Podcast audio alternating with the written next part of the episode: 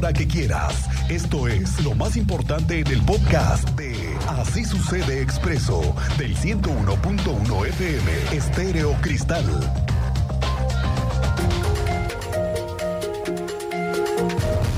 Vamos a darle una refrescada al tema trágico con el que arrancó el año la ciudad de Querétaro, la muerte de una mujer inocente en el centro histórico y otras dos lesionadas por un loquito, drogado, amanecido, con un cuchillo que vuelto loco, alucinado y en un viaje muy, pero muy astral, se le fue encima a las mujeres que estaban en el centro histórico disfrutando de lo que es la verbena clásica de fin de año. ¿Qué ha pasado, Teniente Mérida? ¿Cómo te va? Muy buenas tardes, bienvenido.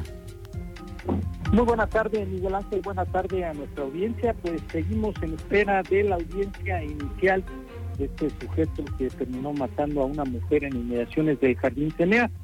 La Fiscalía General del Estado de Querétaro continúa integrando la carpeta de investigación del Tribunal Superior de Justicia a la espera de la audiencia inicial en el caso de Andrés N., funcionario del Estado de México, quien habría atacado con arma blanca a una tres mujeres en el centro y entre ellas un alumno de la Secretaría de Seguridad Pública. El resultado, pues ya lo sabemos, una mujer sin vida y tres más lesionadas. En tanto que el titular, como lo dimos a conocer el día de ayer, el titular de la Secretaría de Seguridad Pública, Juan Luis Perrusca, señaló que este ataque fue directo y sin causa aparente. Sabemos también que son turistas y que se encontraban en inmediaciones del Jardín Cenea cuando fueron atacadas por este sujeto. A la espera de que se pronuncie la Fiscalía del Tribunal a más de 36 horas de lo que ha ocurrido en el Jardín Cenea y esperamos el posicionamiento oficial por parte de estas dependencias. Es la información y con detalles de un robo de un vehículo de plataforma. Después de que este sujeto se lo roba, se va y se esconde en un motel, pero ahí le cayó la policía. Robo a una carnicería, que te tengo detalles, más de 60 mil pesos de botín, detenidos por estar involucrados en un robo con seguimiento de las cámaras, hay video, también lo tienen ustedes en breve a través de las distintas plataformas. Es la información, Miguel. Gracias, Teniente Mérida. Increíble que hasta ahora no podemos saber en qué avances va la investigación, qué proceso tendrá la Fiscalía, nada. Todavía hasta ese momento la comunicación no fluye. ¿Será que están de vacaciones en las áreas? En algunas, no lo sé. Hoy, por cierto, está cumpliendo un mes en el cargo Carlos Alcaraz como secretario de gobierno. Un mes cumple hoy y vaya que en un mes han sucedido varios episodios. Los asaltos a comensales en un fin de semana en, el, en restaurantes de la zona del campanario, que todavía no se aclaran, que no se sabe quiénes fueron, qué se llevaron. Sí sabemos de muchos de los relojes que se llevaron, pero oficialmente nada. ¿Y qué ha pasado en este mismo mes? Esta agresión inusual de un psicópata que drogadísimo deshizo el primer día del año en el centro de Querétaro. ¿Qué dijo Alcaraz acerca de este incidente? Que se debe de atender y entender en conjunto con el municipio el violencia que se vive en el centro. Para entender lo que está pasando en el centro y para atenderlo también y poder generar las garantías y las condiciones necesarias que el centro tiene de Querétaro, que ofrece a las personas que viven aquí, que hacen actividad económica en el centro, a todos los visitantes y reiterar, Querétaro eh, es una, un estado de garantías, es un estado donde prevalece la calidad de vida y desde luego para el gobernador Mauricio Curi es una atención de alta prioridad la seguridad de todos los habitantes y visitantes que tiene Querétaro. Ahora, hay que decir que este tipo de asuntos también nos refieren a pensar cuánto es lo que realmente le estamos invirtiendo al tema de salud mental en Querétaro. ¿Qué se hace? Déjenme hacer esta pregunta al aire. ¿Qué hace el gobierno con las personas que están en situación de calle y además padecen de sus facultades? ¿O están bajo tratamientos médicos? ¿O ya los abandonaron? Es decir, el gobierno dice que se haga algo con programas en conjunto con el municipio. Sí, sí, sí. Pero ¿cómo? ¿Con qué estrategia? Porque tenemos muchos en situación de calle. Ayer mismo las autoridades municipales reconocieron que se ha incrementado en un 10% el fenómeno de personas en vía pública. Pero esas son las que contaron, ¿eh? Nada más las que contabilizaron o las que se dejaron contar. Ahora las que no, Entonces la pregunta hay que hacerla así, al aire. ¿Qué está haciendo el gobierno para el tema de atención de salud mental en Querétaro? Una gran pregunta que no sé si tenga un presupuesto de respuesta. Ya lo sabremos. Aquí viene la buena noticia, la primera buena noticia del año porque van a condonar las fotomultas que se hayan aplicado en el anillo vial Fray Junípero Serra. Las fotomultas o clics de vida, como les llamó el gobierno, entraron en funcionamiento para poder sancionar a los automovilistas que exceden el límite de velocidad con una tecnología que está colocada en el Fray Junípero Serra, una de las vialidades pues más peligrosas sí y también transitadas del estado.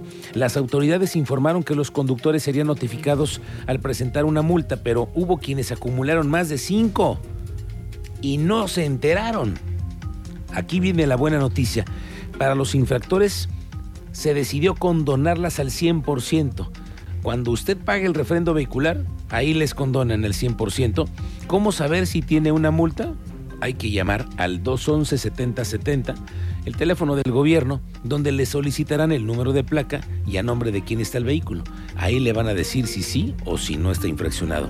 Cuando usted llama al número, ahí te explican que el descuento se aplica de forma inmediata, que es automático pero luego de pagar el refrendo. ¿eh?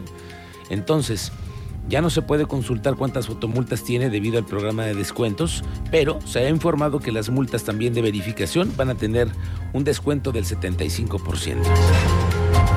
Por allí circuló una supuesta propuesta de que a los vecinos y comerciantes afectados por la obra de 5 de febrero se les otorgaría un descuento por el tema del predial. Pero no lo hay, no hay tal es solo por allí una idea, porque de acuerdo con el secretario de Finanzas del municipio, Francisco Martínez, el presupuesto ya fue aprobado. De hecho, es uno de los gastos más altos, ¿eh? el de este año del municipio de Querétaro.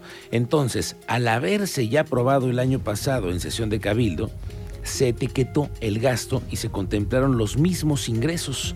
Entonces, descartan que por ahora existe un programa emergente para atender a los vecinos de 5 de febrero con algún descuento al predial.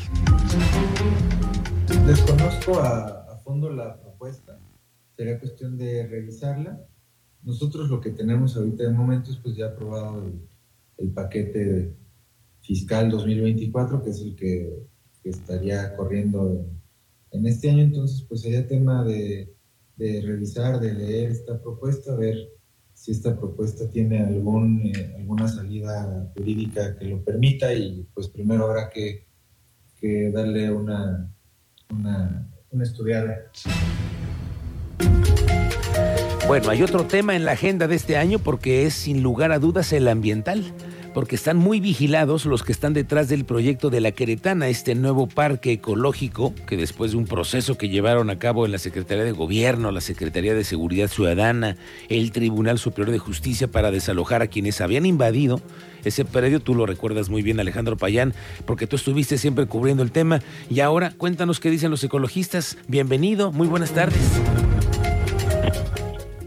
¿Qué tal, Miguel Ángel? Muy buenas tardes. Efectivamente, el día de hoy, en una rueda de prensa dada por grupos de ecologistas y ambientalistas queretanos aquí en la capital, se reunieron con, dieron a conocer que se reunieron con autoridades estatales e hicieron un llamado para que tanto el municipio de Querétaro como el gobierno del estado den un reporte sobre los avances en proyectos ecológicos como el Parque La Queretana y más de 50 propuestas que se han realizado en materia ambiental, las cuales pues hasta el momento no han habido avance o no han tenido respuesta acerca de estas propuestas que presentan los los ambientalistas. ¿Te parece bien? Escuchemos un poco acerca de lo que nos dieron a conocer los ambientalistas hoy por la mañana, Miguel Ángel. La ciudadanía y el gobierno que se pongan a, puntualizar o a afinar de pues yo creo que lo que debemos hacer un llamado, el llamado que hemos hecho desde hace más de 15 años, es la Secretaría de Medio Ambiente. Iniciamos el año, Mauricio, ojalá que lo cumpla.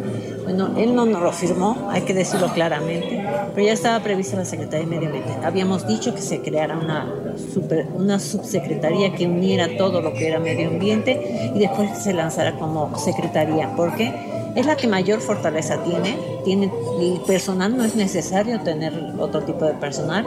Tiene personal, tiene estructura orgánica, nada más es que se separe como secretario de Medio Ambiente. Y esto sería el éxito para Querétaro. Ojalá que lo, cumple, que lo cumplieran a, nivel estatal. ¿Y tienes alguna otra sugerencia? Bueno, por cierto, le mandamos un saludo a la ambientalista Pamela Sirop, de parte de todo el equipo. Un abrazo. De Grupo Radar, porque es una activista que siempre está al pendiente de nuestros contenidos, siempre es muy atenta para comentar, intervenir, conversar sobre temas ambientales y siempre tiene una puntual eh, punto de vista, ¿no? Feliz cumpleaños, un abrazo. Bueno, gracias Alejandro Payán, estamos así pendientes. Gracias Alejandro. Buenas tardes. ¿Sabe usted cuánta basura se recolectó el fin de año en la ciudad? Nada más en Querétaro. Ouch, a ver. Nada más el fin de año. Bueno, entre todos los regalos que todas las cajas y paqueterías, sabes todo lo que va llegando. La secretaria de Servicios Públicos, Alejandra Aro, reporta que 31 y 1 de enero se recolectaron 440 toneladas de residuos domiciliarios y luego otras 26 en lo que son las papeleras y estos lugares en donde se recolecta las heces animales. Con respecto a la recolección domiciliaria, de acuerdo con datos de la empresa Red Ambiental, este 31 de diciembre y 1 de enero se recolectaron 440.32 toneladas de residuos domiciliarios, cifra similar a la del 24 y 25 de diciembre, cuando se recolectaron 432.41 toneladas. En cuanto a las papeleras, fue un total de 26.3 toneladas durante el 31 de diciembre y 1 de enero, y 20.49 toneladas el 24 y 25 de diciembre, de las cuales 4.18 toneladas y 3.36 toneladas corresponden respectivamente al primer cuadro de la ciudad. Respecto a los operativos de limpieza realizados en las diversas delegaciones durante diciembre, mi Ejército de Servicios Públicos Municipales recolectó un total de 30.9 toneladas, de las cuales 17.9 toneladas fueron en el centro histórico. Oiga, la secretaria de Bienestar, Adriana Montiel, anunció, esta es otra buena noticia para el 2024, que ya inician con el aumento de las pensiones. Ojo, pensiones. Todos los que cobran pensiones, que son muchísimos, bueno, pues del 3, a partir de hoy y hasta el 26 de enero, ya comienzan la dispersión de recursos de lo que es el bimestre enero-febrero. Durante la conferencia de prensa el presidente López Obrador desde Villahermosa, Tabasco, la secretaria Montiel dice que la pensión para el bienestar de las personas adultas mayores aumenta 25%. Este año los derechohabientes reciben 6 mil pesos bimestrales y se concreta el aumento ¿eh? Del 400% en este gobierno. Como se había anunciado, en este año los adultos mayores recibirán 6 mil pesos. Se ha cumplido el compromiso del aumento del 25% anual a partir del 2021 y esta gráfica nos muestra la evolución que ha tenido el monto de la pensión. Desde el inicio del gobierno del presidente López Obrador, esta pensión ha tenido un incremento y eh, de esta manera se cubre y se cumple eh, lo que indica la Constitución respecto a que todos los años tendrá eh, los programas de bienestar tendrán que tener mayor presupuesto.